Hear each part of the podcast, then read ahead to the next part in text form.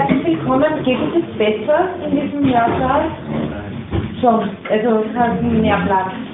Dann ähm, werden wir hier bleiben ähm, für den Rest des Semesters, allerdings äh, mit einer Ausnahme. Am 5. Dezember können wir nicht hier sein, weil der Hörsaal schon äh, reserviert wurde. Das heißt, da werden wir wieder äh, in zwei internen Regelblick.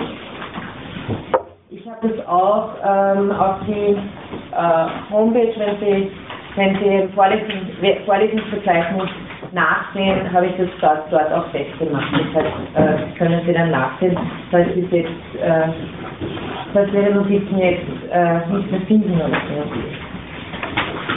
Ähm, okay, ich habe Ihnen hier nur ein bisschen äh, die Struktur der heutigen Vorlesung an die Tafel geworfen. Vielleicht können Sie die Tür zumachen können. Äh, ich beginne mit der Debatte, also ich schaue mir heute eben erste äh, konkreten äh, Diskurse an, die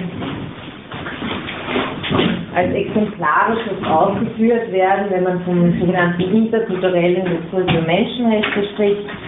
Ähm, meine Vorbehalte, dass die entscheidenden Themen sind, habe ich ja schon geäußert in der ersten Vorlesung, aber nichtsdestotrotz äh, möchte ich heute äh, soweit es mir möglich ist. Ich bin weder eine äh, Expertin in Ostasienwissenschaften noch eine Islamwissenschaftlerin, aber äh, soweit mir das möglich ist, Ihnen einen Überblick äh, über die Debatte zu verschaffen.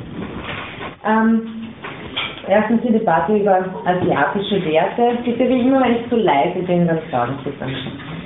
Ähm, man kann die Debatte über asiatische Werte aus zwei Blickwinkeln sehen. Erstens als eine Debatte über das Verhältnis von Individuum und Gesellschaft.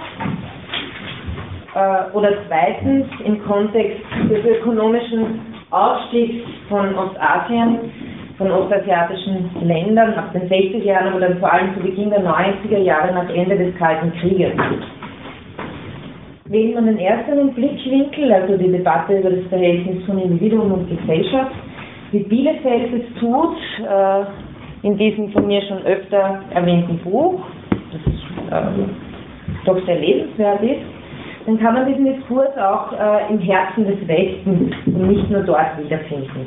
Ich habe vorige Stunde mit Marx einen prominenten Vertreter dieser Kritik genannt, also Individuum und Gesellschaft, dass die Menschenrechte zu äh, individualistisch konzipiert äh, wären und habe auch da einige Grundlinien genannt, wie diese Kritik verläuft. Deshalb werde ich diese Diskussion hier nicht weiter verfolgen. Außerdem führt sie darauf, denke ich, wie exemplarisch äh, im Buch von, von Bielefeld äh, zu sehen, dass dann im Grunde nur noch westliche, zum Beispiel kommunitaristische Einwände gegen äh, Menschenrechte diskutiert werden, ähm, auf die dann in seinem Fall mit einem kantischen Freiheitsethos geantwortet wird so interessant das ist, so interessant diese Debatten sind. Äh, um diesen Diskurs geht es mir hier nicht. Und das ist, weil ich denke, das ist auch ein Beispiel dafür, wie der theoretische Diskurs manchmal geführt wird, wenn es um interkulturelle Probleme geht. Das heißt, man antwortet auf generelle theoretische Probleme. Ich entscheide mich deshalb für eine Betonung der zweiten Lesart, also äh, das eher im Kontext dieses ökonomischen Ausstieg von äh, Ostasien zu lösen.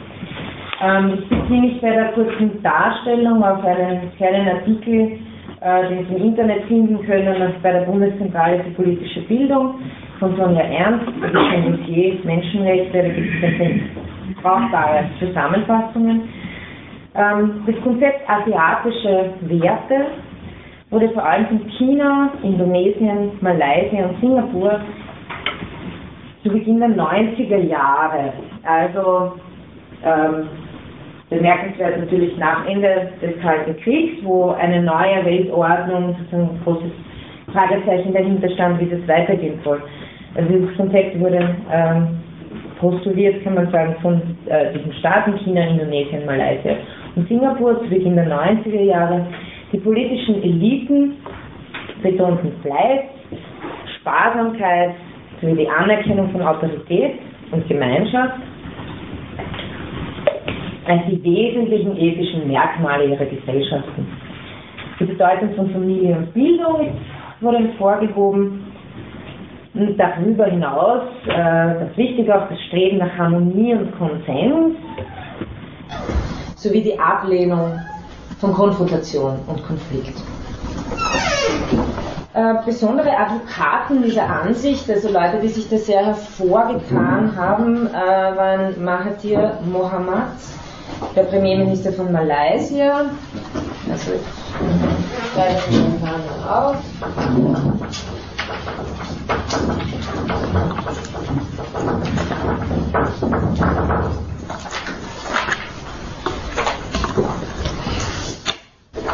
Und, also das ist Malaysia, derzeit Premierminister von Malaysia.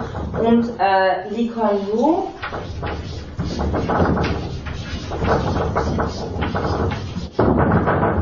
zu der Zeit Premierminister von Singapur, ein äh, bekannter Vertreter, der immer gegen diese sogenannten Asian Values argumentiert hat, ist Amartya Sen.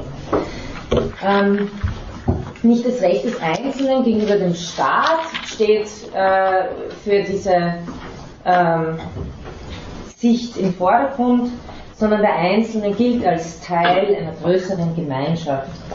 Die Rechte und Interessen dieser Gemeinschaft werden über die des Individuums gestellt. Und der Staat soll diese Interessen der Gemeinschaft, der Nation definieren und repräsentieren. Dieses paternalistische Staatsverständnis bildet ein wichtiges Element in der Konzeption von den sogenannten asiatischen Werten. Damit und zugleich äh, haben autoritäre Regierungen dieses Konzept für ihre eigenen Interessen äh, auch instrumentalisiert als Legitimation für staatliche Repression,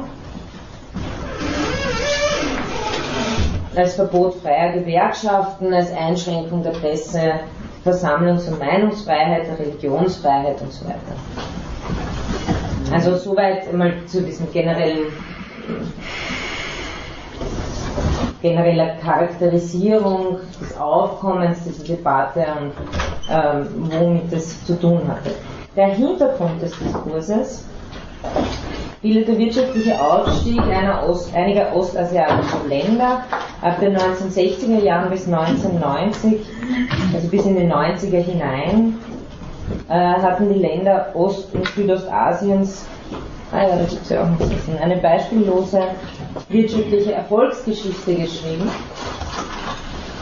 Also Japan, Südkorea, Hongkong, Singapur, Taiwan sowie China, Indonesien, Malaysia und Thailand wurden mit dem Titel Ostasiatisches Wunder bezeichnet.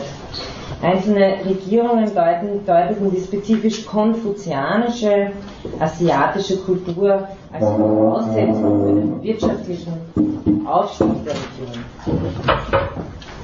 Ich muss auch sagen, dass aus diesem Grund die Debatte Ende der 90er Jahre, also mit 1997, wo es dann diesen Crash ähm, in, in den Tigerstaaten und diesen ostasiatischen Wunderländern äh, gab, dass die Debatte damit wieder einigermaßen verstummt ist, äh, als die ostasiatischen Wirtschaften in die Krise gekommen waren. Also es wird ganz stark mit ökonomischen Aufwand in Zusammenhang äh, gebracht. Durch den ökonomischen Erfolg entstand eine selbstbewusste politische Elite, die vom Westen das Recht auf einen eigenen entwicklungspolitischen Weg einforderte und die Vormachtstellung der alten Industriestaaten Europa und Nordamerikas herausforderte. So propagierten neben äh, Mahathir Mohamad und Lee Kuan Yew autoritäre Politik als den, Zitat, den asiatischen Weg. Ihre Länder seien durch asiatische Werte zur vielgerühmten Kombination von wirtschaftlichem Fortschritt und gesellschaftlicher Disziplin geführt worden. Asiatische Werte seien also für die Stärke und den Erfolg Ostasiens verantwortlich. Also das Ganze hat eine außenpolitische und eine innenpolitische Dimension. Die außenpolitische Dimension war natürlich die der Bevormundung durch den Westen einen Riegel vorzuschieben, also innerhalb dieser äh, neuen Weltordnung, die sich da ähm, herauszubilden begann nach dem Ende des Kalten Krieges, einmal den Anspruch anzumelden, dass auch aufgrund vor allem des wirtschaftlichen Erfolges ähm, auch andere Konzepte als äh, ein westlich-liberales ähm, Existenzberechtigung hat. Das zweite war natürlich eine innenpolitische Dimension. Das Konzept der asiatischen Werte hatte auch die Funktion der Rechtfertigung und Legitimierung der eigenen autoritären Regierungsform, denn dieses Konzept ist hauptsächlich von den Eliten vertreten. Also es wird praktisch fast nur äh, diese, diese Asian Values so allgemein, wie das äh, hier vertreten wird, das ist meistens ein Diskurs, den eben nur die politischen Eliten führen, äh, führten. Ähm, also offiziell setzten sich diese autoritären Regierungsformen ähm, eine wirtschaftliche Entwicklung zum Hauptziel und im ökonomischen Erfolg sahen sie wie in Singapur oder Malaysia die Rechtfertigung, dass es keiner Zivilgesellschaft bedürfe, dass die aktive politische Teilhabe der Bevölkerung gleichsam überflüssig sei, solange der Staat mit Bravour die wirtschaftlichen Geschicke des Landes regelt. Ich äh, zitiere aus einem von mehreren ganz spannenden Aufsätzen dazu von Jung Jung Lee.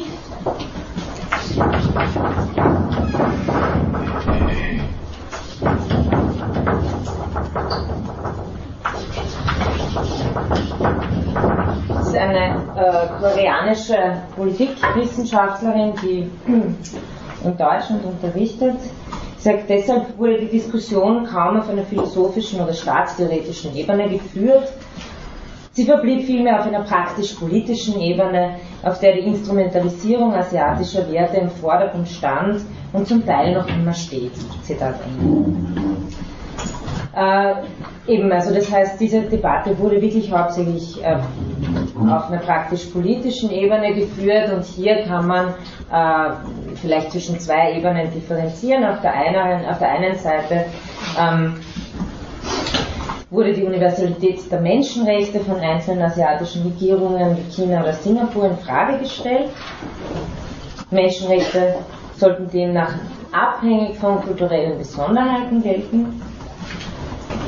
Und zum anderen ging es ganz allgemein um das Verhältnis zwischen ähm, Entwicklung und äh, Demokratie.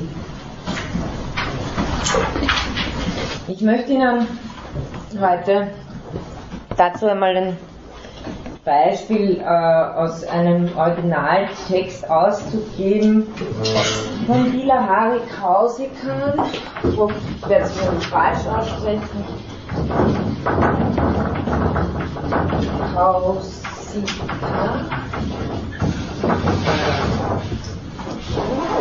Er ist äh, Singapurs ständiger Vertreter bei der UN in New York gewesen zu einem Zeitpunkt. Äh, der Text wurde 1993 verfasst und ich möchte Ihnen einfach nur ein paar kurze Zitate vorlesen, das ist auf Englisch, damit Sie einen Eindruck bekommen, äh, wie hier argumentiert wird. Der Text ist in der Zeitschrift äh, Foreign Policy erschienen so ein recht prominenter Ort.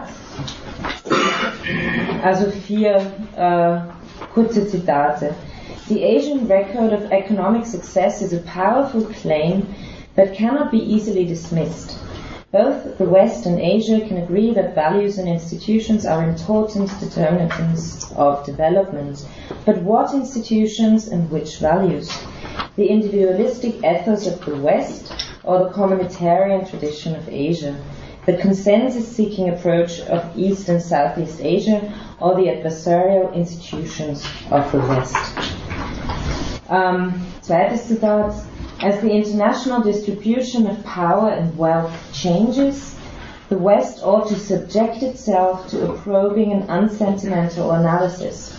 It should ask itself whether many of its persistent problems and its lack of economic competitiveness compared to several East and South, Southeast Asian countries, are not in part due to its tendency to transform every social issue into an uncompromising question of rights and place the claims of the individual and special interests over those of society.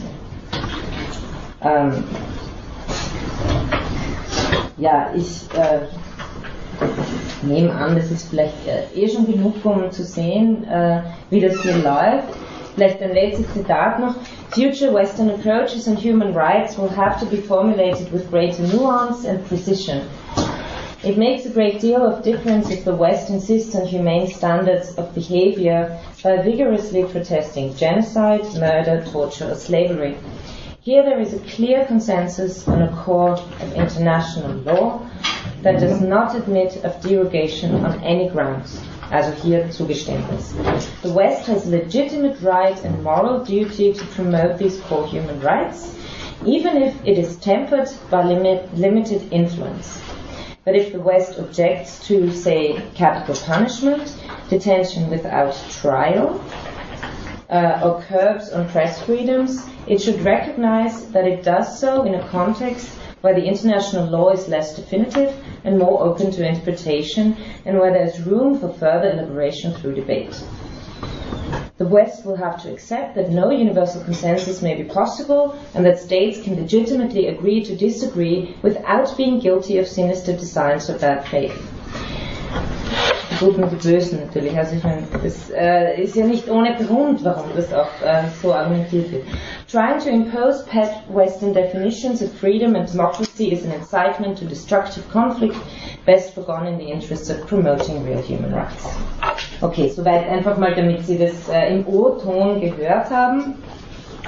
Die meisten Dokumente sehen eben äh, ungefähr so aus. Jetzt komme ich zum äh, Punkt der kritischen Beurteilung.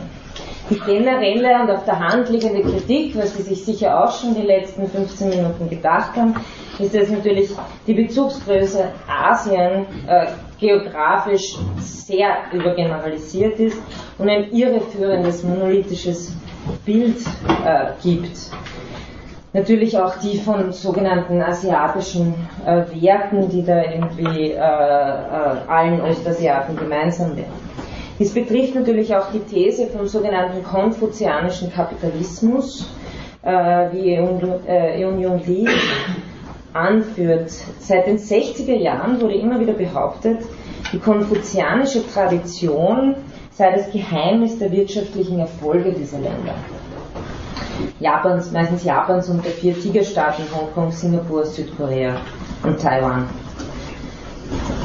Ein solches Erklärungsmuster aber auf Malaysia und Indonesien anzuwenden, setzt eine ziemliche Beliebigkeit voraus, da, äh, wie sie eben schreibt, diese Länder ganz sicher nicht konfuzianisch äh, geprägt sind und sie führt dann weiter an, für Lee Kuan Yew, also in Singapur war dies kein Problem, und da zitiert sie dann, man müsse der Bevölkerung die Werte einimpfen, die dem Fortschritt zuträglich sind. Es sei letztendlich gleichgültig, Zitat, wie sie eingeimpft werden, ob durch Konfuzianismus oder eine andere Art der Vorprogrammierung, Zitat Ende. Äh, also offensichtlich setzt er die vermeintlich kulturellen Ursachen der ostasiatischen Erfolge ex post mit asiatischen Werten gleich. Das heißt, es wird hier auch von äh, der asiatischen Seite, wenn man das so sagen darf, sehr äh, ähm, auf sehr laxe Weise mit äh, dem Begriffen Konfuzianismus, äh, asiatische Werte und so weiter umgegangen, was darauf schließen lässt, dass es hier im Grunde genommen äh, um etwas ganz anderes als um einen tatsächlich äh, interkulturellen äh, Konflikt geht. Äh, ein weiterer Kritikpunkt äh, wäre der, dass ähm, nicht nur eine Reihe wichtiger Veränderungen im sozialpolitischen Geschehen in Ostasien der vergangenen 30, 40 Jahre einfach ignoriert wird bei dieser Konzeption, nämlich das Entstehen einer Mittelklasse, äh, der Arbeiter- und Demokratisierungsbewegungen und so weiter, auch äh, die gewalttätigen Auseinandersetzungen im Rahmen von klassenkämpferischen Konflikten werden nicht thematisiert, weil es natürlich das Bild der sogenannten asiatischen Harmonie beträchtlich äh, trüben würde.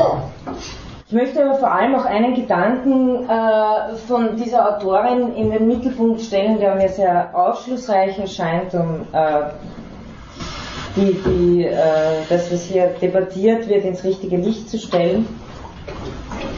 Ähm, der Aufsatz lautet das eigene und das Fremde, Kultur, kulturologische Konstruktionen und ihre Inwertsetzung. Das ist in dem Band erschienen, der asiatische, im Titel Asiatische Werte drin. Ähm, Lies Argumentation ist da folgende. Anbetracht, und das ist ganz interessant, weil sie hier eben auf eine Dialektik oder auf ein, eine Dialektik hinweist, die äh, eben viel mehr auf Ökonomisches abstellt. Ähm, Anbetracht der wirtschaftlichen Erfolge Japans und der anderen ostasiatischen Länder ist seit Anfang der 1980er Jahre im Westen eine Diskussion, im Westen eine Diskussion entstanden, die diese Erfolge auf den Konfuzianismus zurückführt. Also das ist eine Diskussion, die eigentlich im äh, Westen ihre Wurzel hat, vor allem äh, im Zusammenhang mit diesem wirtschaftlichen Erfolg äh, Konfuzianismus wurde hier ganz, deswegen, ich, ich gehe da auch nicht weiter darauf ein, weil das selber sehr unscharfe Begriffe sind, wo es wenig Sinn hat, das jetzt zurückzuführen auf etwas, was gehaltvoller ist als das, was wir alle äh, äh so ohne weiteres damit assoziieren. Ähm, das wurde auch als die gemeinsame kulturelle Wurzel dieser Länder äh, gesehen.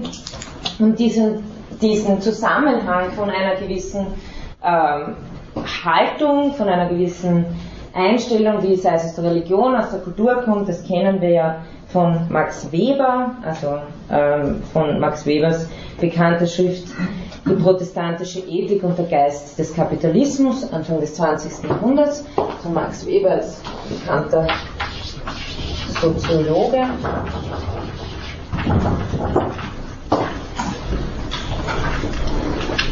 Ähm, Webers These war, dass äh, die protestantische Ethik sehr förderlich war zur Entwicklung äh, des Kapitalismus, um es jetzt ganz grob zu sagen.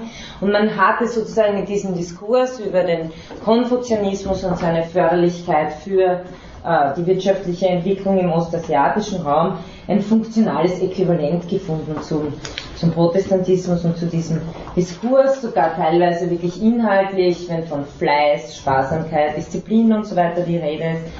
Ähm, aber der Konfuzianismus seitdem noch überlegen, weil er ein Korrektiv für westliche Fehlentwicklungen beinhaltet äh, das ist jetzt ein Zitat aus einem Artikel von, aus dem Economist, ja, aus den äh, späten 80ern, glaube ich. Also dieses Korrektiv wäre das der Harmonie und des Kollektivismus. Äh, Zitat aus dem Economist.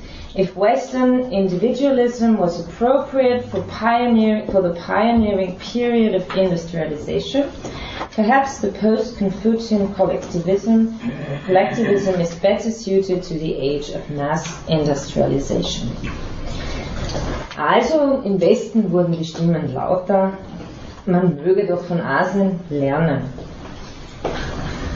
Insofern kann man sagen, und das ist der Schluss, den Lee äh, zieht, äh, und das finde ich sehr plausibel, insofern kann man sagen, dass das Hochkommen der Debatte um asiatische Werte nicht unwesentlich auf einem bemerkenswerten Zusammenspiel beruht, nämlich auf dem Zusammenspiel zwischen den autoritären Herrschern Asiens und den Neokonservativen des Westens, insbesondere der USA, indem sie die konfuzianische Kapitalismus-These einander wie einen Ball zugeworfen haben. Schreibt Lee. Im Westen wurde die konfuzianische Genüg- und Fügsamkeit der Arbeiter Ostasiens zur Disziplinierung der Arbeiterschaft und zum Abbau des Sozialsystems instrumentalisiert. Also Instrumentalisierung dessen, dass man sagt, ah, die Asiaten und ihre Werte, schaut, da kann man äh, wirtschaftlich viel erfolgreicher sein. In Ostasien wiederum wurde die internationale Anerkennung seiner Erfolge zur Rechtfertigung autoritärer Herrschaft instrumentalisiert. Es wurden, so Lee, Es wurden vermeintlich asiatisch-konfuzianische Werte betont und in einigen Ländern sogar eine Konfuzianisierung der Gesellschaft betrieben. Im Osten. Im Westen wiederum wurde dies als Bestätigung des konfuzianischen Charakters des ostasiatischen Kapitalismus gewertet. Also so viel äh, zu einer vermeintlichen Debatte um kulturellen Differenzen, bei der es meines Erachtens tatsächlich um ökonomische und politische Vorherrschaft geht. Lee ist der Ansicht, dass dadurch sowohl im Osten wie im Westen, also für beide Seiten der Handlungsspielraum der demokratischen Kräfte und der Verteidiger eines Menschenrechtskonzepts unterminiert worden sind.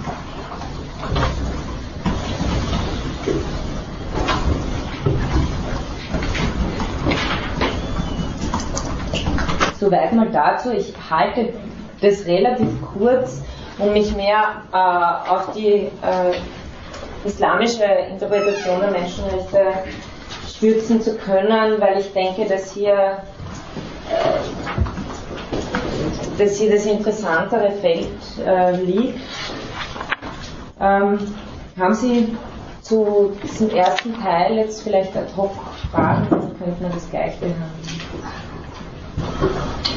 Die zwei konfuzianischen Vorteile.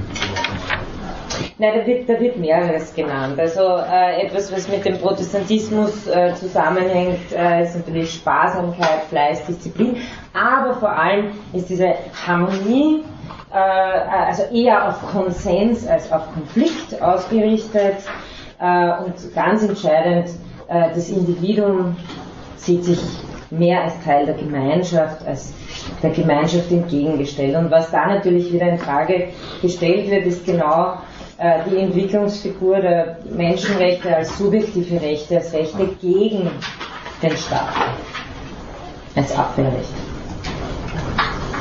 Frage hat sich in den letzten zehn Jahren, seit diese wirtschaftlichen Erfolge sich abgeschwächt haben, irgendwas zum Positiven verändert in den Menschenrechten oder eher nicht? Äh, puh, in der Differenziertheit kann ich die Frage nicht beantworten, weil natürlich, äh, sei es jetzt Malaysia, Singapur, China, das ist, also wir, wir kennen ja immer wieder diese Forderungen nach mehr Menschenrechten und jeder Staat reagiert da mhm. unterschiedlich drauf, macht manchmal ein paar Zugeständnisse, dann ist ein Schritt vor und wieder zwei Schritte zurück. Oder kann man sagen, Japan hat sich da etwas abgefühlt? Ja, Japan war nie so sehr in diesem Diskurs drin, weil Japan ja äh, immer ähm, am, am, stärksten demokratische äh, Prinzipien Menschenrechte einfach äh, das alles unterzeichnet hat. Äh, es gab nur eine gewisse Schicht an Theoretikern, die politisch sehr konservativ ausgerichtet waren und eben auch äh, gegen den Einfluss des Westens einen, einen äh, Punkt setzen wollten, die sich an diese Debatte über die asiatischen Werte angeschlossen haben. Aber hauptsächlich ist das in Malaysia, Singapur, China gelaufen, diese Debatte. Und ähm, ja, also wer wer sich da ein bisschen einlesen möchte, ich weiß natürlich jetzt mit es gibt, es gibt einen, na, ich hab's, es gibt einen ganz interessanten Sammelband, der heißt Asiatische Werte. Das ist aus dem Jahr 2001 oder 2002, also sozusagen im Rückblick, äh, wo das Ganze wieder, wieder äh, sich beruhigt hat politisch. Ähm, wird da das nochmal äh, aufgerollt, wo, wie hier argumentiert wurde. Äh, aber das, das wäre sozusagen ein Überblick. Aber jetzt genau die Menschenrechtsentwicklungen, das, äh, das kann ich Ihnen leider nicht so genau sagen.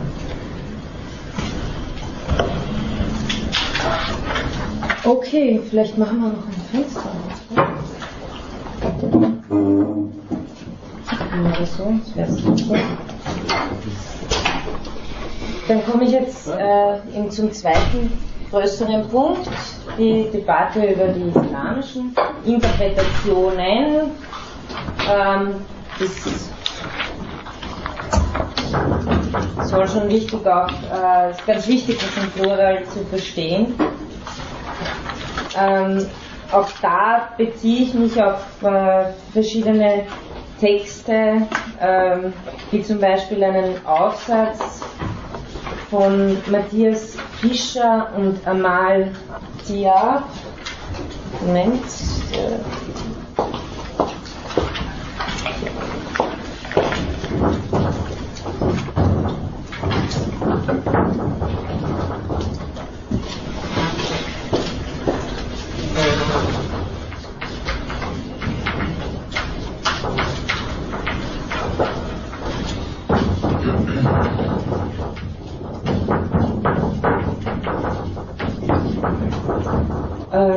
Das ist ein Aufsatz, der den Titel trägt Islam äh, und Menschenrechte und der in der juristischen, in der neuen juristischen Wochenschrift äh, erschienen ist 2007. Dann äh, ein Buch von einer sehr renommierten, bekannten Islamwissenschaftlerin aus Deutschland, Gudrun Kremer.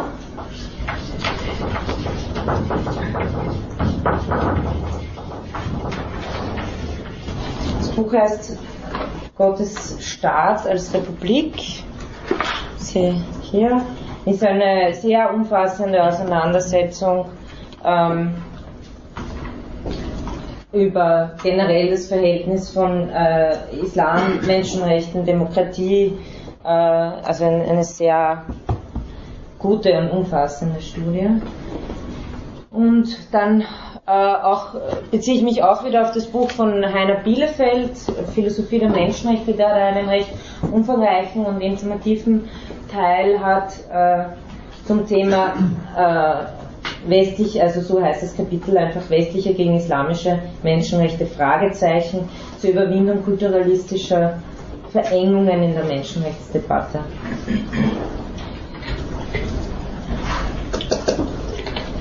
Also zum Punkt A, Menschenrechte im Islam generell und Menschenrechtserklärungen im Kontext des Islam. Äh, zunächst möchte ich einmal eine allgemeine Anmerkung zum Begriff islamische Menschenrechtsdebatte machen. Der Begriff ist nämlich, wie Bielefeld bemerkt, doppeldeutig. Einerseits kann er sich ganz allgemein auf die Menschenrechtsdiskussionen in islamisch geprägten Ländern beziehen. Andererseits kann er sich auch spezifischer auf die religiös-politischen Auseinandersetzungen und das Verhältnis des Islam als Religion zu den Menschenrechten beziehen und natürlich auch als Religion, das sich als staatsprägende Religion versteht. Aber der zweite Punkt wäre sozusagen in Analogie ähm, wie das Verhältnis Menschenrechte und christlicher Traditionen. Ich möchte hier mit Bielefeld die zweite Bedeutung in den Mittelpunkt stellen, also nicht die erste war einfach allgemeine Diskussionen in islamisch geprägten Ländern über Menschenrechte, das zweite war spezifisches Verhältnis des Islam zu den Menschenrechten. Und diese zweite Bedeutung möchte ich in den Mittelpunkt stellen, damit nicht das Bild vermittelt wird, dass Muslime nur als Muslime, das heißt unter Bezugnahme auf die Quellen der islamischen Religion und des islamischen Rechts über Menschenrechte sprechen könnten. Denn natürlich gibt es ebenso in islamischen Ländern beheimatete NGOs, die sich für internationale Rechtsstandards und Menschenrechte äh, im Sinn der Erklärung, der allgemeinen Erklärung äh, Menschenrechte der UNO einsetzen und diese, für, der, für deren Selbstverständnis und Selbstdarstellung der Islam nicht unbedingt eine dominierende, wenn überhaupt eine Rolle spielen muss. Also es soll damit nur das allzu vereinfachende Bild abgewehrt werden, dass man dass jeder, die Muslimin oder Muslime wären, nur im Kontext der Religion sich zu Menschenrechten verhalten könnte. So ist es natürlich nicht. Ähm, nun aber zu diesem zweiten, äh, zu dieser äh, äh, zu diesem zweiten Punkt, allgemeines Verhältnis der Religion Islam zu den Menschenrechten. Die Islamwissenschaftlerin Gudrun Kremer schreibt, ich zitiere sie, das Thema der Menschenrechte und seine unübersehbare politische Instrumentalisierung durch unterschiedlichste Akteure ist zum Inbegriff der Auseinandersetzung, wenn nicht eines Kulturkampfes geworden, in der jede Seite ihre kulturelle Überlegenheit, ihre Humanität und ihren Humanismus zu beweisen versucht. Zitat Ende. Dennoch weist sie auch darauf hin, dass das nicht, also so wie dieser, das ist natürlich einer man braucht nur die Nachrichten zu lesen, jetzt vor allem auch wieder im Kontext des arabischen Frühlings, äh, wenn sofort wieder die Sorge aufkommt, ja, wenn sich diese neuen Demokratien konstituieren, wie konstituieren sie sich denn? Also das ist ein Thema, das äh, wirklich ständig äh, präsent ist. Äh, deswegen schreibt das Krämer so, dennoch weist sie eben auch darauf hin, dass das nicht übersehen lassen sollte, dass äh, auch Muslime heute mehrheitlich die Idee der Menschenrechte als normativ akzeptieren und sich um eine Angleichung islamisch begründeter Vorstellungen von Menschenrecht, Menschenpflicht und Menschenwürde an die internationalen Definitionen bemühen. Gegen eine prinzipielle Unvereinbarkeit von Islam und Menschenrechten spricht schon, dass eben islamisch geprägte Staaten den, äh, dem, dem Vertrag der Vereinten Nationen, also diesem internationalen Menschenrechtsabkommen, beigetreten sind. Also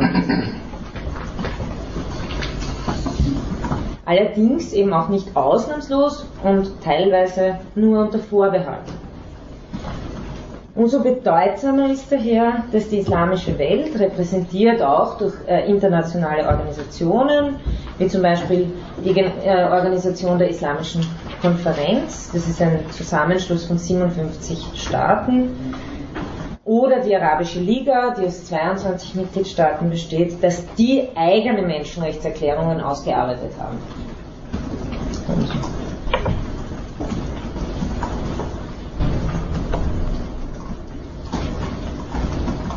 Gibt sowohl Staaten, die der allgemeinen Erklärung der Menschenrechte beigetreten sind, dann manche mit gewissen Vorbehalten, manche nicht. Und äh, dann gibt es eben auch diese eigenen äh, Menschenrechtserklärungen. Äh, zum Beispiel die Allgemeine Erklärung der Menschenrechte im Islam. Die ist von der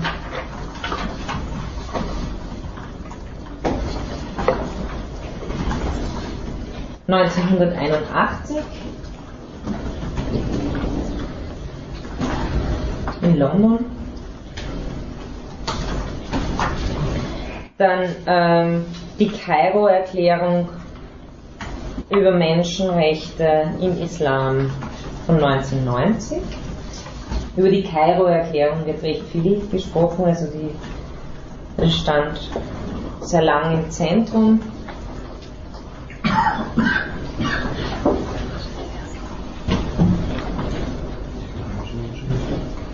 Das erste war die allgemeine Erklärung der Menschenrechte im Islam von 81 und das zweite die Kairo-Erklärung über Menschenrechte im Islam 1990 und dann äh, von 1994 ähm, die arabische Charta der Menschenrechte. Und diese Charta ist 2004 in einer völlig neuen Fassung äh, nochmal beschlossen worden vom Rat der Arabischen Liga. Also nur einfach mal, dass Sie Zahlen, Daten, Fakten haben, ähm, welche Erklärungen es hier gibt. Die können Sie sich eigentlich alles im Internet äh, runterladen, die Texte. Ja. Wie, wie vergleichen sich die inhaltlich zu den asiatischen äh, na, das sind wirkliche Erklärungen, die eben äh, in, also gemeinsam arabische und islamische Staaten ausgearbeitet haben. Aber zum Beispiel, wenn Sie, wie Sie zitiert haben aus den asiatischen, ja. dass, dass willkürliche Verhaftung zum Beispiel nicht als irgendwie ungewöhnlich angesehen werden sollte, ist es im Islam ähnlich zu sehen? Ich komme ich komm, ja. komm, ja. Also das, das, äh, das größte Problem äh, ist der Scharia-Vorbehalt und darauf komme ich konkret. Aber Sie können äh, zum Beispiel Artikel 1 äh, der Kairo-Erklärung der Menschenrechte im Islam, äh, Artikel 1a, alle Menschen bilden eine Familie, deren Mitglieder durch die Unterwerfung unter Gott vereint sind und alle von Adam abstammen. Alle Menschen sind gleich an Würde, Pflichten und Verantwortung und das ohne Ansehen von Rasse, Hautfarbe, Sprache, Geschlecht, Religion, politischer Einstellung, das ist schon allerhand, ja, sozialen Status oder anderen Gründen. Der wahrhafte Glaube ist die Garantie für das Erlangen solcher Würde, da wird es dann wieder schwierig, auf dem Pfad zur menschlichen Vollkommenheit. Naja, äh, ja, also äh, man führe sich vor Augen, wie die katholische Kirche mit Menschenrechten äh, in ihrer Geschichte mühsam versucht hat umzugehen. Und, ähm, gut, okay. Ähm, also ich, ich versuche jetzt in der Folge genauer auf diese Dokumente einzugehen, nur dass Sie es mal genannt haben. Äh, in ihrem Wortlaut lehnen sich die meistens unübersehbar an die Allgemeine Erklärung der Menschenrechte der Vereinten Nationen von 1948 an. Allerdings beziehen sich die vom äh, Islamrat für Europa ausgearbeitet, also die, äh, die, genau das sollte ich noch dazu sagen, diese Erklärung 1961 ist ausgearbeitet vom Islamrat für Europa ähm, diese allgemeine Erklärung der Menschenrechte im Islam. Und die Kairo-Erklärung ist ausgearbeitet von der Organisation der Islamischen Konferenz. Und die beiden äh, äh, beziehen sich ganz explizit auf die Scharia.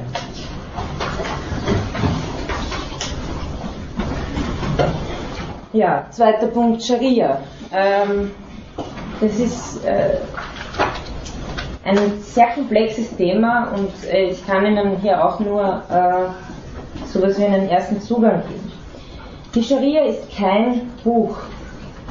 Sie können sie nicht kaufen und äh, darin etwas nachlesen. Es ist kein feststehender Kodex, den man im Kaufen nachschlagen kann. Äh, Scharia bedeutet in etwa Weg und bezeichnet die Summe von Pflichten und Verboten, die das Leben des Einzelnen und der Gemeinschaft prägen. Also es ist sehr umfassend. Es ist nicht nur Recht, sondern eben auch das, was wir unter Moral und Sitte bezeichnen würden.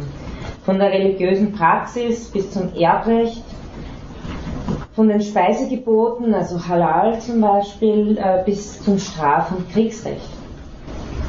Als umfassende Rechts- und Werteordnung soll sie das Leben der Muslime in allen Aspekten bestimmen und leiten. Und eben nochmals, das ist von den Akten ähm, individueller Frömmigkeit über Hygiene, über Familienleben bis zur gesellschaftlichen Ordnung und den internationalen Beziehungen der muslimischen Gemeinschaft, das ist die sogenannte Umma, Einheit, beziehungsweise auch ähm, Beziehungen einzelner muslimischer Staaten. Das heißt, es umfasst sogar ein Völkerrecht in gewisser Weise. Als göttliches Recht wird die Scharia von den Rechtsgelehrten der vier führenden sunnitischen Schulen, also für die Sunniten und für die Schiiten von den schiitischen Ayatollahs, nach den überlieferten Methoden aus dem Koran, der Sunna also das, die Sunna berichtet von den äh, Handlungen des Propheten und den Hadithen. Das sind weiters auch Geschichten über vorbildliche Reden und Handlungen des Propheten.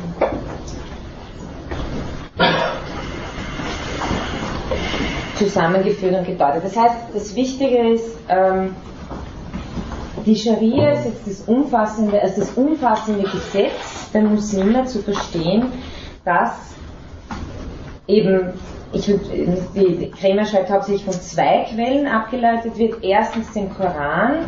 Im Koran selber kommt aber das Wort Scharia schon mal nur einmal vor. Also als der Weg, der zur Tränke führt. Und zweite Quelle die Sunna, eben die Handlungen des Propheten Mohammed das sind die zwei Hauptquellen.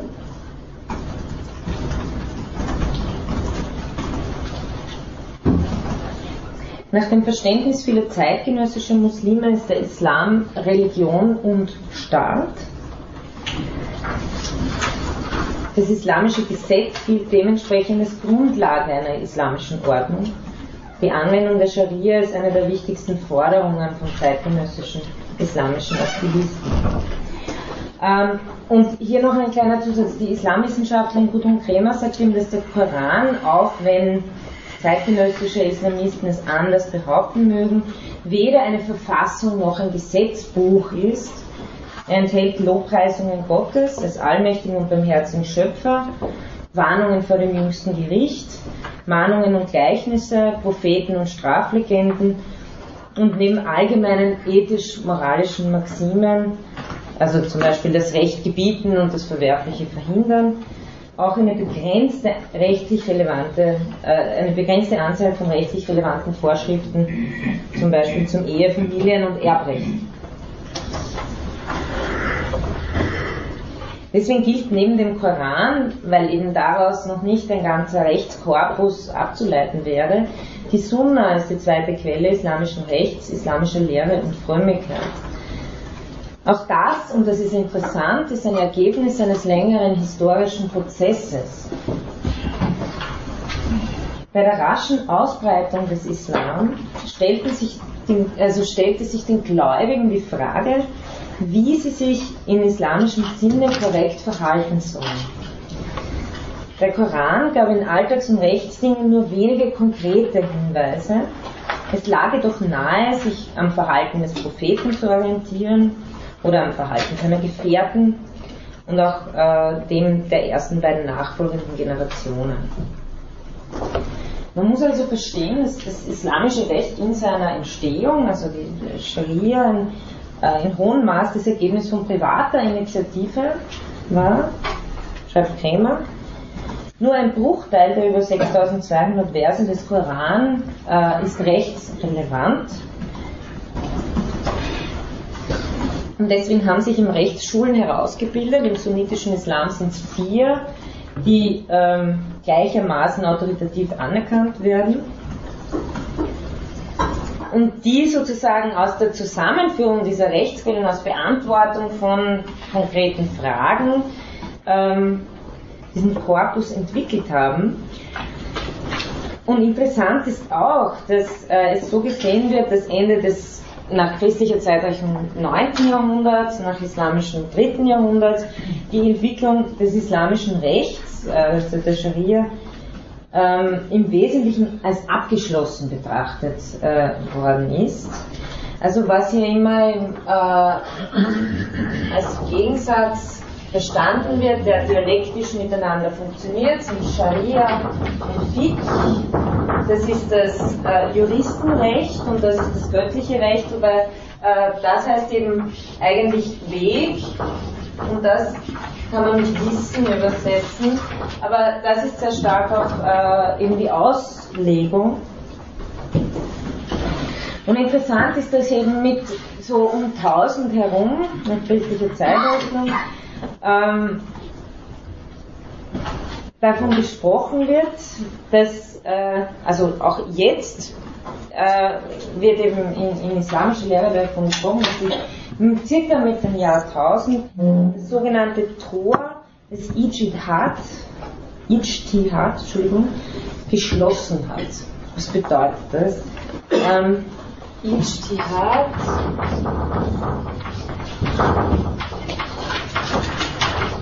das ist eine Transkription, die möglichst einfach ist. so, das wird, also, jetzt, also man kann es auch so schreiben. Es hat natürlich nichts mit dem schönen Arabisch zu tun, aber damit wir es irgendwie aussprechen können. Also Ijtihad heißt schöpferische Rechtsfortbildung oder wörtlich auch das schöpferische Urteil. Und das ist eben ganz interessant, dass äh, da sozusagen die Scharia ja im Grunde genommen eigentlich durch seine schöpferische Rechtsfortbildung entstanden ist, als Auslegung dessen, was eben göttliches Recht sei und dass dann irgendwann mal sozusagen gesagt wurde, so, und jetzt ist die Entwicklung zu Ende. Davon spricht man auch, Deshalb spricht man auch quasi oft von der Starrheit des äh, äh, islamischen Rechtssystems sozusagen.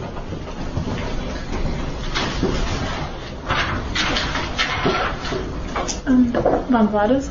Also ungefähr? So ungefähr um 1000 christliche ah. Zeitrechnung. Also es ging sozusagen drei Jahrhunderte lang ist ja auch wieder nicht unähnlich wie, wie, wie im Christentum, wo sozusagen durch diese ganzen Konzile und so weiter sich erst einmal herausbilden musste, was jetzt Rechtgläubigkeit tatsächlich auch heißt. Bei der Behandlung des islamischen Rechts sind wie auch zeitgenössische Muslime betonen, nach Möglichkeit eben zwei Dinge zu unterscheiden. Die Scharia als göttliches Recht und das Juristenrecht als Fiqh. Die Scharia im Koran und eben in der Sunna-Wurzel gilt Muslimen als göttliches Recht, als unantastbar und in seinen Grundzügen und Grundwerten auch als unwandelbar. Die Bestimmungen des Juristenrechts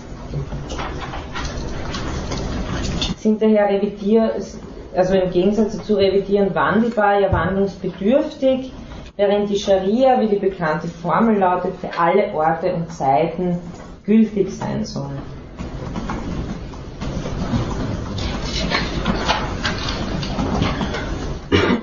Jetzt gibt es eigentlich seit dem Ende des 19.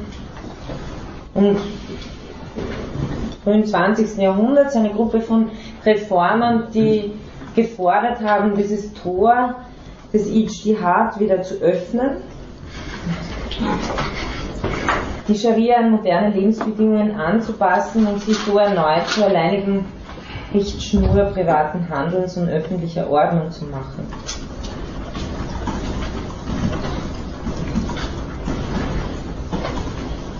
Also quasi die, der Ruf nach Hermeneutik. Ähm, zeitgenössische Islamisten, zwischen Muslimen und Islamisten bitte unterscheiden, fordern die Abschaffung aller Gesetze nicht-islamischer Herkunft und die sofortige und integrale Anwendung der Scharia. Das ist auch sozusagen mit politischem Hintergrund. In mehreren Staaten wird die Scharia heutzutage in der Verfassung ausdrücklich als Quelle der Rechtsschöpfung anerkannt als zum Beispiel äh, Ägypten, wobei ich jetzt, ich nehme an, dass wir doch, ich kann es ganz aktuell jetzt nicht sagen, aber äh, zumindest noch das Mubarak Ägypten, Bahrain, Jemen, Kuwait, Libanon, Sudan, Syrien und in den Vereinigten Arabischen Emiraten.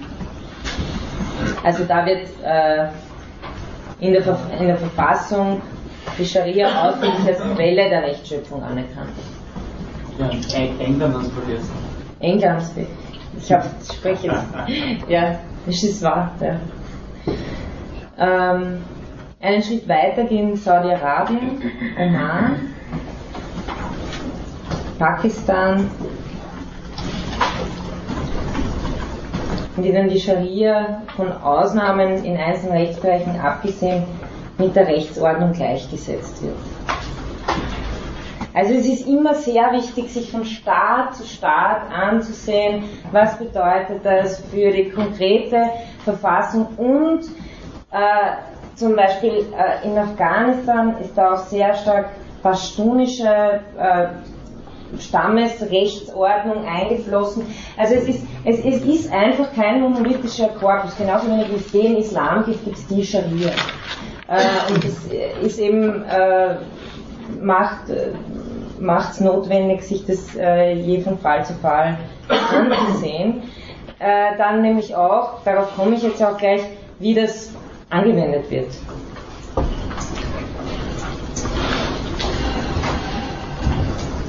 Also soweit mal ganz äh, allgemein dazu, Punkt Scharia. Ich komme zum dritten Punkt, Beispiele und Probleme, die auftauchen. Jetzt konkret in diesen Menschenrechtserklärungen, äh, vor allem die Kairoer Erklärung der Menschenrechte, was hier generell äh, als Problem immer wieder auftaucht, als Kritikpunkt genannt wird. Das erste ist mal die äh, grundlegende Bezugnahme auf religiöse Quellen. Schon an dieser Bezugnahme auf religiöse Quellen als solche wird, das schreiben äh, Fischer und Diab, um den Punkt dann gleich wieder einzuschränken, schon an dieser Bezugnahme wird häufig eine Unvereinbarkeit mit westlichen, auch mit internationalen Menschenrechtsstandards festgemacht. Die Allgemeine Erklärung der Menschenrechte im Islam von 1981 spricht in ihrer Präambel von den, Zitat, ewigen Rechten, die der Schöpfer festgelegt hat. Und davon, nochmal Zitat, dass die Menschenrechte hergeleitet wurden aus dem edlen Koran und der reinen Sunna. Menschenrechte sind demnach also nicht aus menschlicher Überlegung erwachsen, schon gar nicht aus einem Naturrecht, sondern sind, werden verstanden als von Gott verliehen, der allein souverän und Gesetzgeber ist. Jetzt kann man da ein Problem darin sehen, darauf gehe ich gleich ein mit Bielefeld.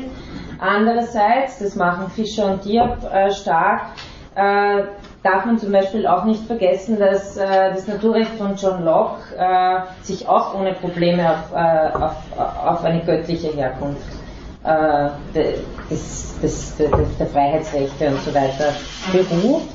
Oder ähm, dass zum Beispiel, Sie schreiben auch nach Hermann von Mangold, der im Parlamentarischen Rat maßgeblich an der Ausarbeitung des Grundrechtsteils des Grundgesetzes in Deutschland beteiligt war, haben die Mitglieder der verfassungsgebenden Versammlung die Individualrechte, ein Zitat von Mangold, je nach dem weltanschaulichen Hintergrund als von Gott gegebene und angeborene oder als naturgegebene und unveräußerliche Rechte verstanden, ohne dass es darüber zu Auseinandersetzungen über den Inhalt der einzelnen Rechte gekommen wäre.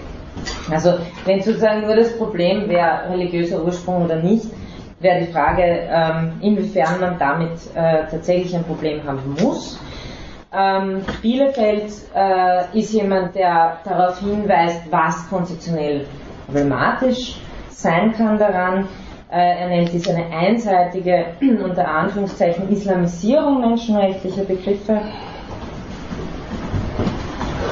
Bielefeld sieht den Punkt insofern problematisch, als diese einseitige Okkupierung des Menschenrechtsbegriffs der westlichen Essentialisierung der Menschenrechte zu abendländischen Werten und nicht nachsteht. Und er sieht vor allem deshalb ein Problem in dieser Wiederholungsfigur, quasi einmal Essentialisierung auf der Seite, einmal auf der Seite von verschiedenen Vertretern. Er sieht darin ein Problem, dass man damit einem interkulturellen Diskurs kaum Raum lässt. Er möchte, wie man daraus erkennen kann, die Menschenrechte als ein Projekt fassen, das quer zu allen Kulturen steht, sodass sich alle mit ihm auseinandersetzen müssen. Also ich komme noch äh, genauer zu Bielefelds universalistischer Argumentation, aber das mal als ähm, Vorgeschmack darauf. Also Menschenrechte werden bei ihm immer als ein Konzept verstanden, das eine Herausforderung für alle traditionellen äh, religiös-kulturellen äh, Gebilde ist. Und ein interessanter, interessant ist auch äh, hier der Kampf um den Ort der Idee. Äh, Menschenrechte zu Bielefeld werden im Islam einlinig aus göttlicher Offenbarung hergeleitet mit der Konsequenz, dass es zu religiösen Exklusivitätsansprüchen auf das Verständnis der Menschenrechte kommt. So zum Beispiel äh, ein Autor, der diese Ansicht vertritt, äh, Madudi heißt der.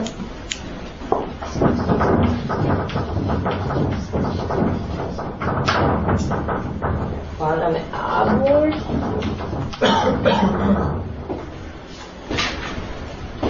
Im Aufsatz Human Rights in Islam. Durch Untermauerung von Koranstellen argumentiert Madudi, dass der Islam auch in historischer Perspektive die Errungenschaft der Menschenrechte für sich reklamieren kann. Äh, das ist ganz interessant, auch Kremer schreibt das, die These, der Islam habe die Menschenrechte lange vor den Humanisten und Aufklärern des christlichen Abendlandes gekannt. Nicht nur gekannt, sondern sie überdies umfassend definiert und fester verankert als jene, gehört zum Kernbestand muslimischer Selbstdarstellung, schreibt sie. Ähm, Bielefeld wendet eben ein, dass von der Universalität der Menschenrechte bei so einer Ansicht dann eigentlich nur mehr die Rede sein kann, als sich die göttliche Botschaft des Islam an alle Menschen richtet, aber vielmehr bleibt dann nicht mehr übrig von der Universalität der Menschenrechte. Das äh, noch grundlegendere Problem ist das sogenannte Scharia-Vorbehalt. Hier gibt es den generellen Eindruck, vor allem in der Kairo-Erklärung der Menschenrechte, dass der Hinweis auf die Scharia eben ein Vorbehalt ist, der zur Rechtfertigung autoritärer Freiheitsbeschränkungen herhalten soll. Zum Beispiel Artikel 2, Recht auf Leben und körperliche Unversehrtheit oder Artikel 22, Recht auf Meinungsfreiheit, werden durch die Scharia beschränkt.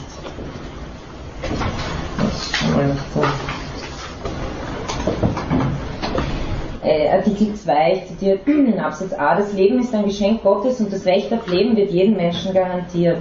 Es ist die Pflicht des Einzelnen, der Gesellschaft und der Staaten, dieses Recht vor Verletzung zu schützen und es ist verboten, einem anderen das Leben zu nehmen, außer wenn die Scharia es verlangt. äh, dann Artikel 22. Jeder, Absatz A, jeder Mensch hat das Recht auf freie Meinungsäußerung, soweit er damit nicht die Grundsätze der Scharia verletzt. Äh, das heißt, äh, Kramer schreibt auch, äh, das Recht auf Meinungsäußerung, das ist ganz interessant, interessant wird zwar energisch bejaht, dass der also der Meinungsfreiheit bejaht, dass der Meinungsäußerung aber strikt auf den Rahmen des Islam bzw. der Scharia eingeschränkt. Die, die Gedanken sind also frei und ihre Bewertung bleibt allein Gott überlassen. Ihre Kundgebung ist es jedoch nicht. Zitat Ende. Äh, auch äh, Fischer und, und Diab schreiben internationale Menschenrechtsstandards, Entschuldigung, ja? Wie lässt sich denn das dann zum Beispiel mit, also mit der Todesstrafe in den USA vereinbaren? Oder so? Also das Recht auf Unversehrtheit? Ja, klar ist das ein Problem. Also auch nicht. Ja, ja, sicher. Ja, auch sicher. nicht irgendwie, dass sie es wird. Natürlich ist das ein Problem. Aber das ist äh, in, der, in der allgemeinen Erklärung der Menschenrechte, das äh, konnte sozusagen trotzdem unterschrieben werden. Aber das heißt nicht, dass das nicht äh, äh eine, ein Problem ist, wenn ein Land Todesstrafe äh, vollzieht, dass man dann nicht damit argumentieren könnte und damit wird ja auch gemacht. Ja. Äh, ist halt, was bei diesen Erklärungen äh, halt auffällt, ist, dass es so explizit dieser Vorbehalt gemacht wird. Deswegen, ähm, also dass man nicht äh, das unterschrieben hat, sondern dass man wirklich darauf Wert gelegt hat, eine eigene Erklärung zu formulieren.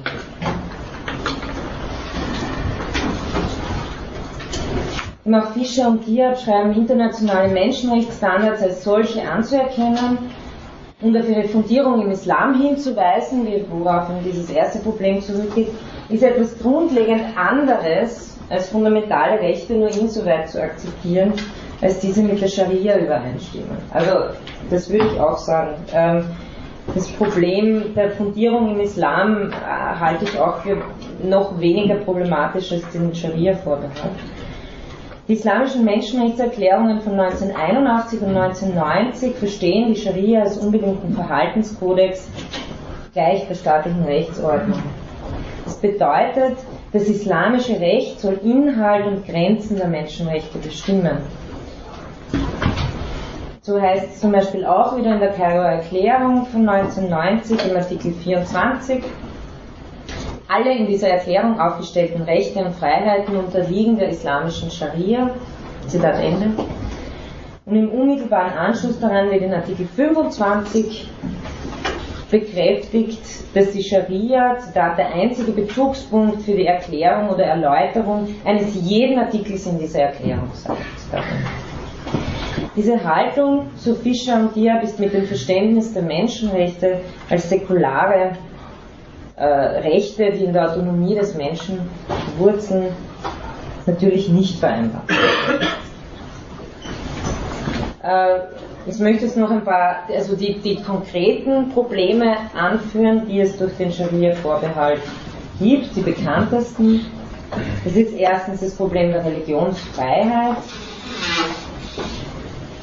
äh, auch inbegriffen das Problem des Religionswechsels.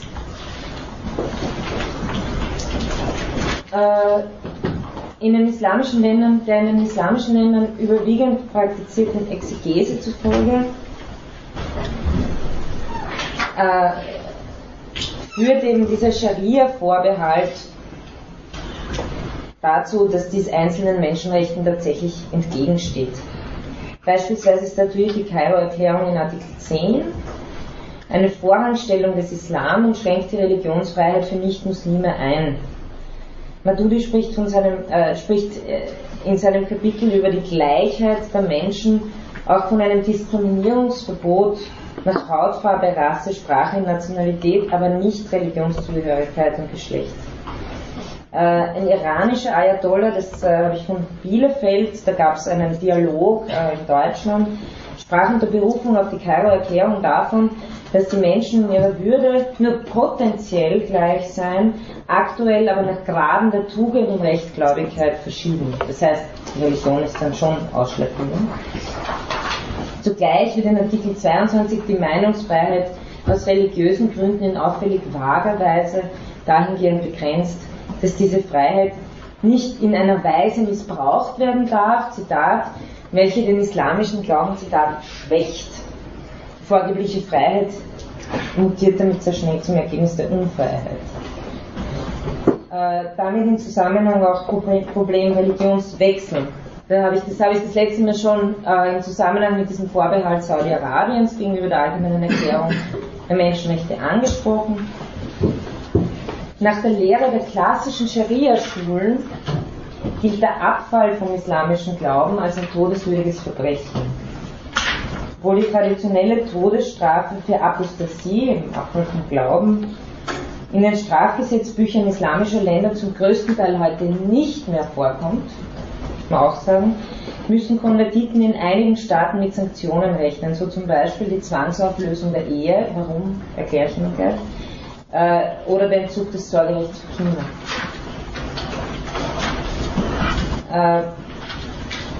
Zwangsauflösung der Ehe betrifft eben den Punkt Beschränkungen der Eheschließungsfreiheit. Das widersteht im Widerspruch zu Artikel 16 der Menschenrechts, also der Allgemeinen Erklärung der Menschenrechte der UNO, wonach Männer und Frauen im heiratsfähigen Alter, Zitat, ohne, also das ist jetzt UNO-Erklärung, ohne Beschränkung aufgrund der Rasse, der Staatsangehörigkeit oder der Religion das Recht zur Eheschließung genießen. Die Scharia hingegen erlaubt zwar einem muslimischen Mann die Heirat mit einer Angehörigen einer nicht-muslimischen Offenbarungsreligion, sprich Judentum oder Christentum, aber nicht, die Scharia erlaubt nicht äh, einer Frau die Ehe mit einem Nicht-Muslim. In jedem Fall sind Ehen mit Polytheisten oder Atheisten für beide ausgeschlossen.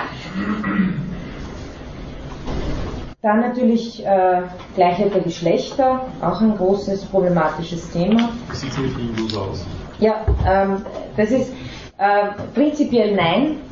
Nur auch da, und dazu komme ich dann noch, es gibt dann immer diese pragmatischen Einschränkungen. Zum Beispiel sind in Indonesien, das wurde, wurden, wurde der Hinduismus in die Buchreligionen aufgenommen, damit man ein Zusammenleben gewährleisten kann. Also es, ich, ich sage Ihnen jetzt hier die ganzen schlimmen Problemfälle und möchte dann eben noch auf diese pragmatischen und liberalen Interpretationen eingehen, damit Sie auch sehen, äh, dass man versucht, damit äh, irgendwie auch zurechtzukommen. Also ich will nicht das Bild malen, das haben wir eh dauernd, nur eine Horrorvision der Scharia. Man muss natürlich sagen, wo die Probleme liegen, aber man muss gleichzeitig sehen, dass man, dass das versucht wird, ähm, mit, mit dieser religiösen äh, äh, mit, diesem, mit, diesem, mit, dieser religiösen Sicht umzugehen in Bezug auf die Menschen. Frau Dr. Leurer, das ist ja schon per Definition, entschuldige, Achlauber.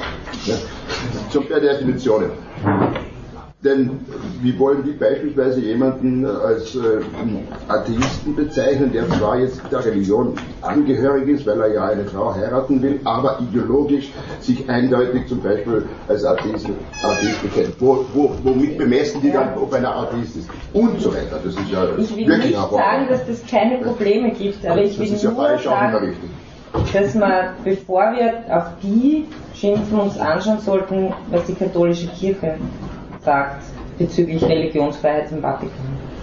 Also wir sollten, wir sollten, wir sollten versuchen, einfach einen Blick drauf zu gewinnen, inwiefern äh, überhaupt Religionen, traditionelle Gesellschaften äh, mit dem Thema der Menschenrechte umgehen und dabei nicht gleich, es wird, ich glaube, es wird schwierig sein, wenn man jetzt echt auf einen internationalen Dialog abstellen will, dass man sagt, solange nicht alle säkular seid, redet man nicht miteinander. Ja, da ich Das wird schwierig. Ja, aber da Ja. bin ich ja beim Kant, wir müssen uns ja dort in dieser Richtung, das sind Menschenrechte, die bitte äh, so quasi äh, von der Religion, und zwar egal von welcher, vollkommen emanzipieren. Vollkommen.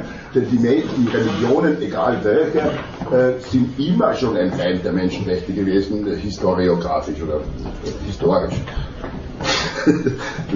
Ja. Die doktern da herum, das ist Naja, äh, aber Faktum ist auch, dass äh, die Welt auch aus Menschen besteht, die das anders sehen. Und wenn wir denen nicht äh, sagen wollen, äh, dass, die, dass sie überhaupt nicht eine Annäherung an das, was inhaltlich Menschenrechte wollen, vollziehen können, ist die Frage, ob wir uns nicht mehr Toren zumachen. So- Also schließen. Also.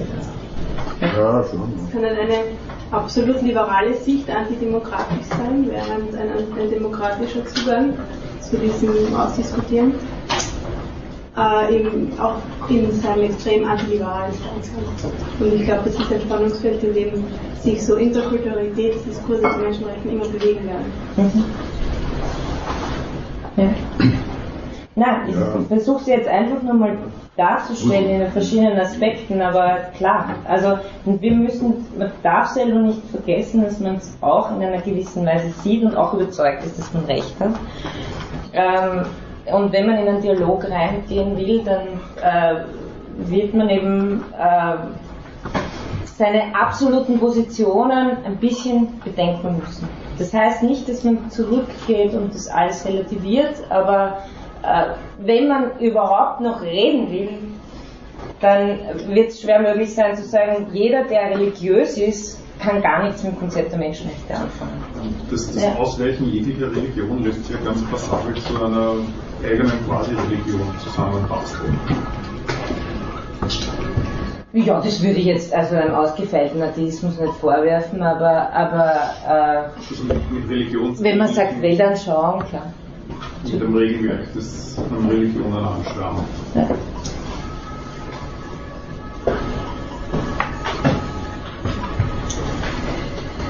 Ja, ich gehe gleich weiter mit dem relativ heißen Punkt, Gleichheit der Geschlechter. Ähm, eine in islamischen Gesellschaft mit der Scharia legitimierte Ungleichbehandlung von Mann und Frau äußert sich zum Beispiel darin, dass Ehemännern Vorrechte gegenüber ihren Ehefrauen zukommen und die Aussage einer Frau vor Gericht weniger, nämlich die Hälfte zählt, als die eines gut beleumundeten Mannes. Ähm, Frauen sind nach der Kairoer Erklärung von 1990 den Männern zwar, Zitat, in ihrer menschlichen Würde gleichgestellt, Zitat Ende, von gleichen Rechten wird aber nicht gesprochen.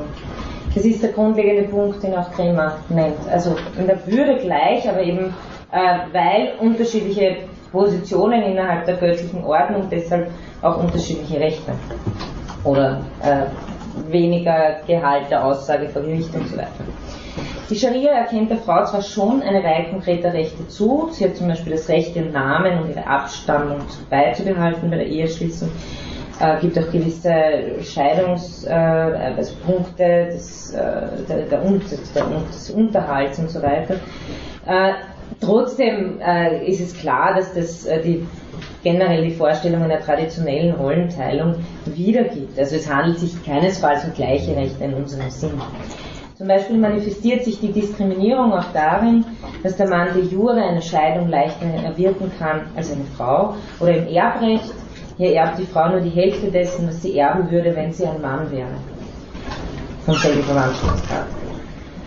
Allerdings haben Männer auch Unterhaltspflicht gegenüber den Familien, was Frauen nicht haben.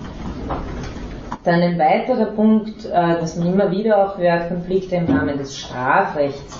Äh, das sind die sogenannten Hardstrafen oder Hudud in der Mehrzahl, sind Bestrafungen für im sakralen Recht vorgesehene Strafbestände, also Vergehen gegen Gott. Und das ist äh, auch für unser Verständnis, äh, sind es sehr äh, ja, äh, eigenartige Strafbestände, nämlich Mord fällt da gar nicht darunter, sondern Apostasie, also Abfall vom Glauben, Unzucht, Verleumdung, Alkoholkonsum und Diebstahl. ähm, und im Zuge dessen gibt's eben, sind es eben relativ, sind es ganz harte, äh, grausame Körperstrafen. Traditionelle islamische Strafrecht kennt einige Körperstrafen, Sie kennen das alles, Amputation von Gliedmaßen, Auspeitschung, Steinigung, die von Menschenrechtsgremien der UN wiederholt als grausam und menschenrechtswidrig bezeichnet werden. Diese finden allerdings nur in einer Minderheit islamisch geprägter Staaten eine Anwendung. Ich möchte jetzt noch zu dem Punkt kommen, äh, pragmatische Interpretationen und verschiedene Auslegungen von liberalen äh, Theoretikern. Also worum es mir auch geht, ist, dass man, dass wir diese Diversifizierung innerhalb des Diskurses sehen, äh, weil es nur darum gehen kann, liberale Positionen, die sich eben auf mehr Forderungen nach Hermeneutik und mehr Auslegungsmöglichkeiten und so weiter äh, stützen, und die äh, unterstützt und nicht von außen nochmal sagt, ihr und die Scharia und äh, sozusagen die Diversifizierung innerhalb des Diskurses äh, überhaupt nicht wahrnimmt. Und die interessante Frage ist ja, wie Muslime selber mit diesen Konflikten umgehen. Äh, üblicherweise teilt man ein in, Sie kennen das, Islamisten, Traditionalisten, Modernisten, Säkularisten sondern Islamisten, Traditionalisten, Modernisten und Säkularisten. Bielefeld spricht da von Facetten statt von Positionen, weil sich hier freilich einiges miteinander überschneidet. Zum Beispiel die strenge Behauptung der Unveränderlichkeit der Scharia bei gleichzeitiger Bereitschaft, in pragmatischen Interpretationen weitreichende Reformen zuzugestehen. Also Beispiel dieser pragmatischen Reformen. Es ist kein neues Phänomen, dass die Scharia pragmatisch interpretiert werden kann, weil von Anfang an islamische Rechtsgelehrte sozusagen mit der Tatsache zurechtkommen mussten, dass rechtliche Elemente und äh, ja, äh, Institutionen einfließen, wie zum Beispiel ein pashtunisches Stammesrecht äh, äh, in Afghanistan, also die nicht religiöser Herkunft sind und doch eine wichtige Rolle spielen. Das heißt, äh, dadurch ist Spielraum für implizite Reformen entstanden und es gibt diese, diese Forderung nach äh, Anpassung eigentlich immer schon, das ist auch nichts Neues.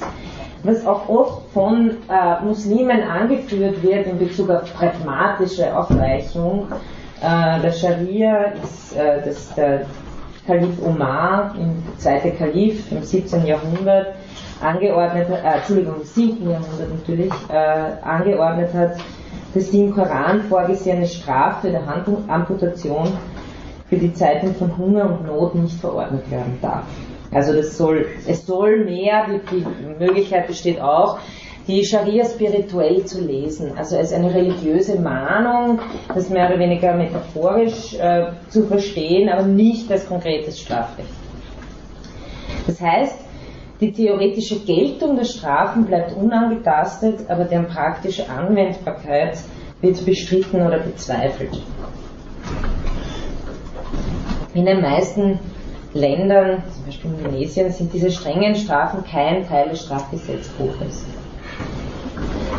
äh, durch, durch pragmatischen Humanismus äh, kann, konnte sich darüber hinaus eine weitreichende religiöse Toleranz etablieren. Das ist ja auch bekannt, dass äh, im Mittelalter äh, die Kalifate in religiöser Hinsicht wesentlich toleranter waren äh, als äh, christliche Herrscher. aber zum Beispiel, das habe ich eben vorher schon erwähnt, auch äh, für heute hat man im, äh, ähm, in Südostasien in, in, mehreren Staaten den Hinduismus als in die Buchreligionen aufgenommen, um die Koexistenz von Hindus und Muslimen zu gewährleisten. Äh, auch die Vollstreckung der Todesstrafe für Apostaten wird kaum durchgeführt.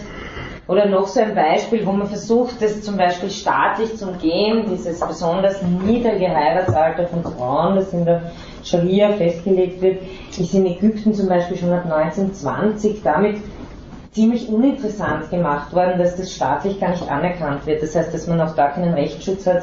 Sprich, die Familien äh, haben, werden kein, kein besonderes Interesse haben, wenn sie da nicht mal rechtlich vertreten sind, solche Heiraten ähm, durchzuführen. Äh, oder zum Beispiel auch schon Ende des 19. Jahrhunderts vertrat Mohammed Abdu, Großmufti von Ägypten, die Ansicht, dass Polygamie nicht möglich sei, was ja auch äh, äh, durch den Koran ermöglicht äh, wird, weil sie an die Bedingung geknüpft sei, dass der Mann seinen Frauen allen gleichermaßen gerecht werden könne. Und das ist eine Bedingung, äh, so äh, Abdu, von der der Koran ausdrücklich sagt, dass sie unmöglich sei. In der Sure 4, 129, so der Nachweis.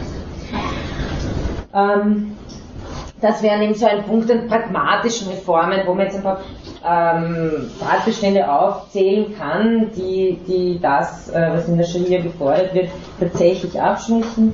Was es aber auch gibt, ist eben die liberale Kritik der Scharia von Muslimen, von liberalen muslimischen Reformern. Ähm, die fordern, dass das Verhältnis von Menschenrechten und Scharia einer systematischen und kritischen Reflexion bedarf, in der auch der Anspruch der Scharia als göttliches Recht zur Debatte steht. Da gibt es verschiedene Ansätze, gibt es pragmatische Ausgleichsversuche bis hin zu systematischen theologischen Koranexegesen. Äh, das sind eben diese äh, in, ähm, Theoretiker, die fordern, dass dieses Tor der schöpferischen Rechtsfortbildung wieder geöffnet werden solle. Ähm, weitere Vorschläge sind, dass äh, den juridischen Charakter, das habe ich schon kurz erwähnt, den juridischen Charakter der Scharia ganz oder teilweise in Abrede zu stellen. Also so Scharia heißt nicht Gesetz, sondern im Weg oder Wegweisung, Weg, der zur Tränke führt, im Kontext äh, der Koranstelle. Und äh, durch die neuerliche Politisierung der Scharia sei ihr ethisch-spiritueller Gehalt eigentlich verloren gegangen.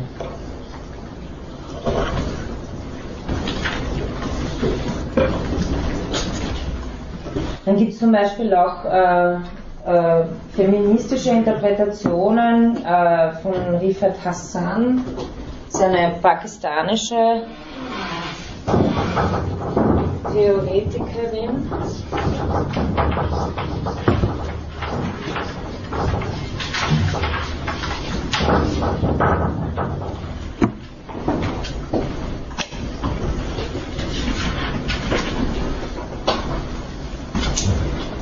Eine Theologin, eine islamische Theologin, die versucht, also die versucht eine sehr liberale äh, Lesart des Korans ähm, und versucht eben den Koran mit den Menschenrechten zu verbinden, insofern darin, äh, wie, sie, wie sie versucht zu zeigen, äh, Recht auf Leben, Respekt, Gerechtigkeit, Freiheit, Wissen, Unterhalt, also diese ganzen äh, Rechte, sogar Recht auf Arbeit und Privatsphäre zu finden seien. Das Ganze nennt sich also progressiver Islam oder islamischer Feminismus. Sie argumentiert zum Beispiel äh, gegen die Geschlechterverhältnisse, so wie sie in der Scharia festgemacht werden, mit, äh, gerade mit, mit diesem Zentralgedanken äh, des Islam, dass es eben nur einen Gott gebe und dass, das, dass dieses Verhältnis auch ein einliniges sein müsse. Die Transzendenz Gottes dürfe nicht mit irdischen Machtverhältnissen verklickt werden und dazu, dazu zählt sie auch die Geschlechterverhältnisse.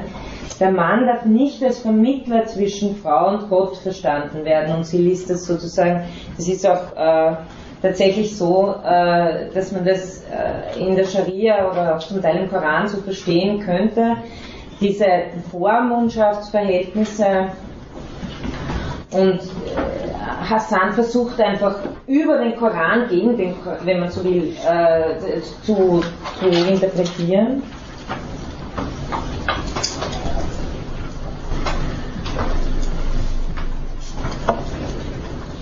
Gegen die Scharia. Ja.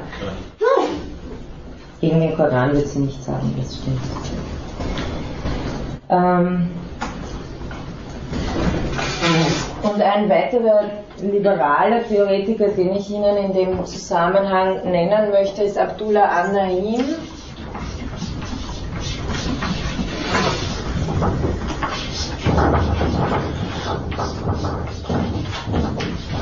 Ein sudanesischer Theologe, Theoretiker, der auch in den USA unterrichtet.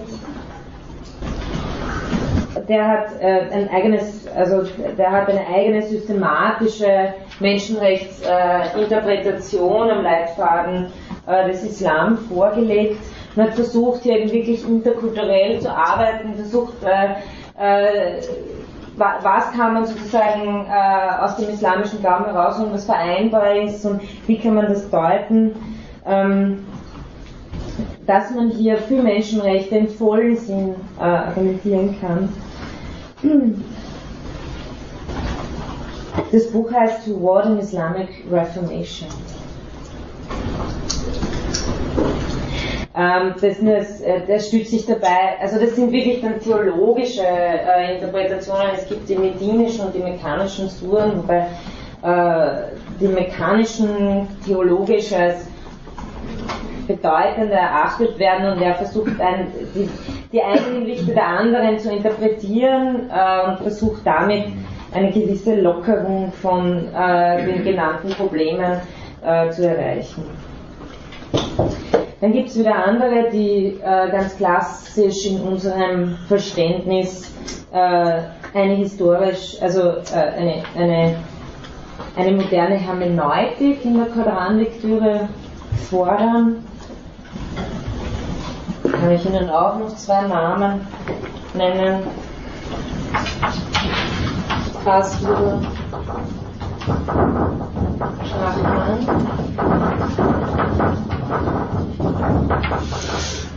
Und ähm, Norani Othmann.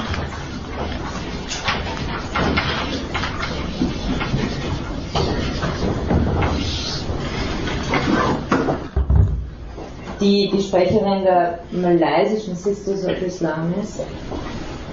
Die Forderung dieser Leute ist, ähm, die Aussagen des Koran mit der geschichtlichen Wirklichkeit in Verbindung zu bringen und auf heute übertragen zu fragen, was der Koran damit sagen wollte. Also eine klassisch hermeneutische Position. In diesem Kontext auch, den Namen kennen Sie wahrscheinlich noch, den ich Ihnen zum Abschluss nenne, äh, Abu Said, der ägyptische Literaturwissenschaftler. Also Abu Said ist der Familienname. Nasr Hamid heißt er. Oder Nassaid ist. Ähm, auch sein Ziel ist, den Sinngehalt der koranischen Weisungen zunächst aus ihrem Kontext heraus zu verstehen, also was wollte der Koran damals in der Gesellschaft und das hermeneutisch zu übertragen ähm, in den Kontext moderner Gesellschaften. Zum Beispiel hat der Islam nachweislich zu seiner Zeit tendenziell der Stabilisierung der Sklavenhaltergesellschaft entgegengewirkt bei den Werbern und Frauen mehr Rechte gegeben, als sie es damals traditionell hatten und äh, also ihr überhaupt zum Beispiel Erb, ihnen überhaupt Erbrechte gegeben und äh, Said setzt sich eben dafür ein, dass genau diese Tendenz fortgesetzt werden müsse. Allerdings, und mit dieser unerfreulichen äh, Sache schicke ich sie nach Hause, wurde Abu Said aufgrund seiner kritischen Koranexegese von ägyptischen Gerichten formell als Apostat bezeichnet, mit der Folge, dass seine Ehe für nichtig erklärt wurde. Aber er hat auch viele Solidaritätsbekundungen bekommen, eben nicht nur aus dem Westen, sondern vor allem auch stark aus der muslimischen Welt. Okay, ähm, ich fahre einfach mit dem Punkt E das nächste Mal fort. Wir sind jetzt, äh, dann können wir danach noch diskutieren. Weil ich möchte es einfach abschließen und dann machen wir während der Einheit das nächste Mal auch noch äh, die Diskussion dieses sehr kontroversiellen Themen.